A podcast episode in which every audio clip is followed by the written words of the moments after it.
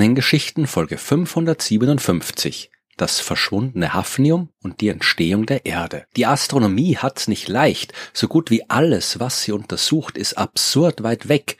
Man kann's nur anschauen und über die unvorstellbaren Entfernungen im Universum ist das natürlich nicht leicht. Trotzdem haben wir es im Lauf der Zeit geschafft, eine erstaunliche Menge an Wissen zu sammeln. Die Entfernung, die ist aber nur ein Problem, denn oft will man auch Dinge wissen, die prinzipiell nicht beobachtbar sind. Zum Beispiel, wenn es um die Entstehung der Planeten des Sonnensystems geht. Das ist vor 4,6 Milliarden Jahren passiert und wir haben keine Zeitmaschine, um das live anschauen zu können. Wir können probieren, andere Planetensysteme zu beobachten, die gerade dabei sind zu entstehen und daraus allgemeine Prinzipien ableiten. Wir können Computersimulationen erstellen, die in Modellen nachvollziehen, was damals passiert sein könnte. Aber wenn wir trotzdem irgendwas Konkretes über die Entstehung eines Himmelskörpers wie der Erde wissen wollen, brauchen wir auch konkrete Daten. Und überraschenderweise geht das. Wenn wir wissen wollen, was bei der Entstehung der Erde passiert, müssen wir uns mit Hafnium beschäftigen. Hafnium ist ein chemisches Element und eins von den eher unbekannten. Im Alltag hat man so gut wie nie damit zu tun und man hat es auch vergleichsweise spät entdeckt. 1912, da hat man vermutet, dass es da noch ein stabiles chemisches Element geben muss, ein Atom, das 72 Protonen im Atomkern haben muss. Immerhin hat man ja schon die Elemente Lutetium und Tantal gekannt, die 71 bzw. 73 Protonen im Atomkern haben und da wäre es komisch gewesen, wenn es nicht auch eins mit 72 Protonen geben würde. Entdeckt hat man es aber erst 1923 in Kopenhagen und darum heißt es auch so, wie es heißt, denn Hafnia ist der lateinische Name der dänischen Hauptstadt. Hafnium ist nicht sonderlich häufig und es kommt in der Erdkruste auch nicht in Reinform vor, sondern nur in Verbindung mit dem Element Zirconium.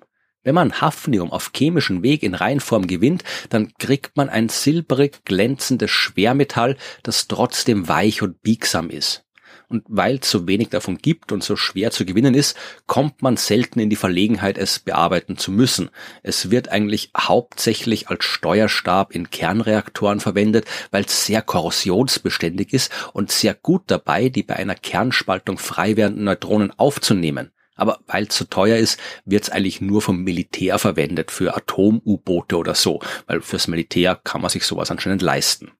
Wir interessieren uns aber aus einem anderen Grund für Hafnium. Denn so wie fast jedes chemische Element hat auch Hafnium Isotope, also Variationen des Atoms, wo der Kern zwar immer noch 72 Protonen hat, aber eine unterschiedliche Anzahl an Neutronen. Am häufigsten ist Hafnium 180, das 108 Neutronen im Kern hat.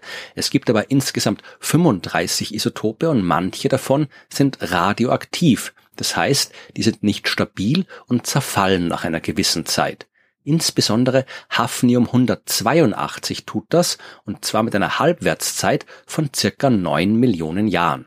Das soll heißen, von einer gewissen Menge an Hafnium 182 ist nach 9 Millionen Jahren die Hälfte zerfallen und nach weiteren 9 Millionen Jahren die Hälfte von der verbliebenen Hälfte und so weiter. Das Element, in das sich Hafnium 182 bei seinem Zerfall umwandelt, das ist Wolfram.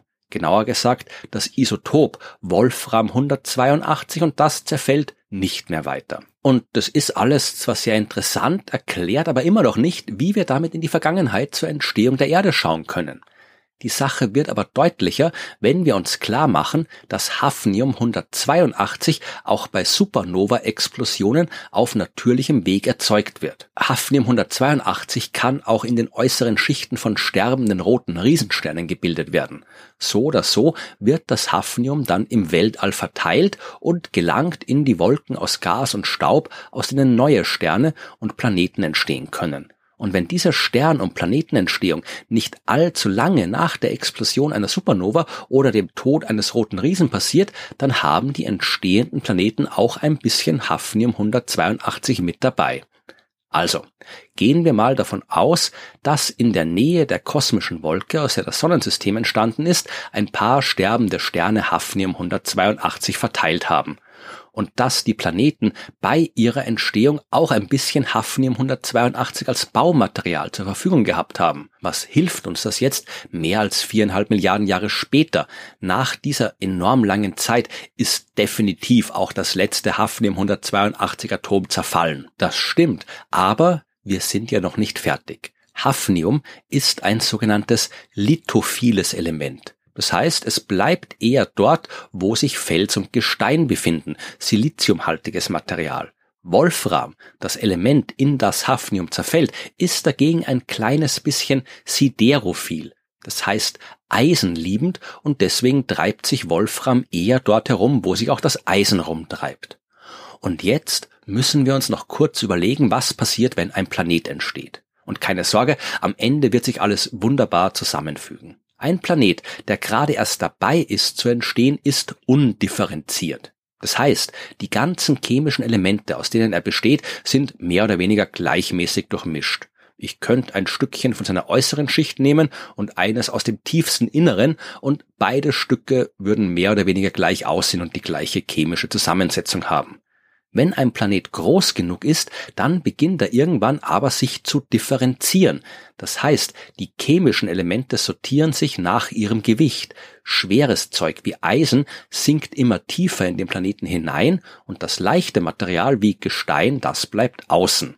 Das ist auch bei der Erde passiert und deswegen hat unser Planet ja auch einen Kern, der vor allem aus Eisen besteht, mit einer Kruste aus Gestein außenrum. Mit diesen Informationen haben wir jetzt alles zusammen, was wir brauchen, um ein paar Details der Erdentstehung zu erforschen. Denn eine offene Frage ist ja zum Beispiel, wie schnell geht das mit der Differenzierung eines Planeten? Entsteht der Kern gleich nachdem der Planet sich selbst gebildet hat oder dauert das länger? Diese Frage lässt sich mit Hilfe des verschwundenen Hafniums beantworten. Stellen wir uns nochmal die gerade erst gebildete Erde vor und schauen, was passieren würde, wenn ihr Kern sich schnell bildet. Dann war noch nicht genug Zeit für das Hafnium 182 zu Wolfram 182 zu zerfallen. Und weil das Hafnium eben lithophil ist und gern dort bleibt, wo auch das Gestein bleibt, bleibt's auch außen und sinkt nicht mit dem Eisen in den sich bildenden Kern. Und dort in der Kruste der Erde, da zerfällt das Hafnium in Wolfram. Wie würde die Sache jetzt aussehen, wenn sich der Kern erst spät bildet? Dann ist das Hafnium schon längst zu Wolfram zerfallen, wenn die Differenzierung beginnt und dieses Wolfram sinkt, weil es eisenliebend ist, mit dem Eisen in den Kern. Im ersten Fall haben wir einen Planeten mit Wolfram in der Kruste und im zweiten Fall einen Planeten mit Wolfram im Kern. In den Kern der Erde können wir nicht schauen, aber wir können Material aus der Erdkruste analysieren und schauen, wie groß die Menge an Wolfram 182 dort ist. In Wahrheit ist es natürlich wie immer viel komplizierter, denn es gibt ja noch andere Wege, wie Wolfram 182 erzeugt werden kann, zum Beispiel durch die Einwirkung der kosmischen Strahlung. Aber man kann das alles entsprechend analysieren und am Ende aus der Menge an Wolfram 182 in der Erdkruste herausfinden, wie schnell die Erde ein differenzierter Planet geworden ist. Das Ergebnis recht flott.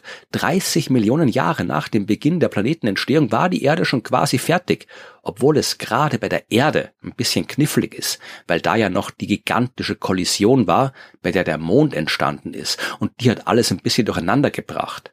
Aber auch hier hat die Hafnium-Wolfram-Uhr geholfen. Wir können ja auch Mondgestein entsprechend analysieren und daraus das Alter des Mondes bestimmen. Und deswegen wissen wir, dass der Mond circa 30 bis 50 Millionen Jahre nach der Entstehung des Sonnensystems entstanden ist. Die Erde war also vermutlich gerade fertig mit ihrer Entstehung, als ihr ein anderer circa maßgroßer Planet in die Quere gekommen ist und bei dieser gewaltigen Kollision ist der Mond entstanden. Apropos äh, Mars groß, ja, äh, auch Mars-Meteorite hat man ja schon gefunden. Und wenn wir uns die anschauen, dann zeigt sich, dass unser Nachbarplanet ein bisschen älter ist. Der muss schon ungefähr 10 Millionen Jahre nach Beginn der Planetenentstehung fertig geworden sein. Oder vielleicht auch nicht fertig geworden sein. Denn dieses geringe Alter deutet darauf hin, dass er gar nicht den vollen Prozess durchlaufen hat, wie es bei der Erde der Fall war. Der Mars wäre dann quasi ein Planetenembryo und es kann gut sein, dass der große und schnell wachsende Jupiter mit seinen gravitativen Störungen in seiner Nähe dafür gesorgt hat, dass Mars nicht genug Baumaterial bekommen hat, um ein ebenso großer Planet wie die Erde oder die Venus zu werden. Wir können auch andere Meteorite mit der Hafnium-Wolfram-Methode untersuchen, denn die Meteorite stammen ja von den Asteroiden, die nichts anderes sind als der ganze Rest der Planetenentstehung, die Bausteine, die damals übrig geblieben sind. Und je nach Art der Meteoriten kriegt man da ein Alter von weniger als einer Million bis zu drei Millionen Jahren. Die Hafnium-Wolfram-Uhr, die ist keine Zeitmaschine, aber doch eine wirklich wunderbare, kreative Methode, um in die Vergangenheit des Sonnensystems zu schauen. Und wer weiß, was für Methoden wir noch finden und was wir mit denen dann über unsere Entstehung entdecken werden.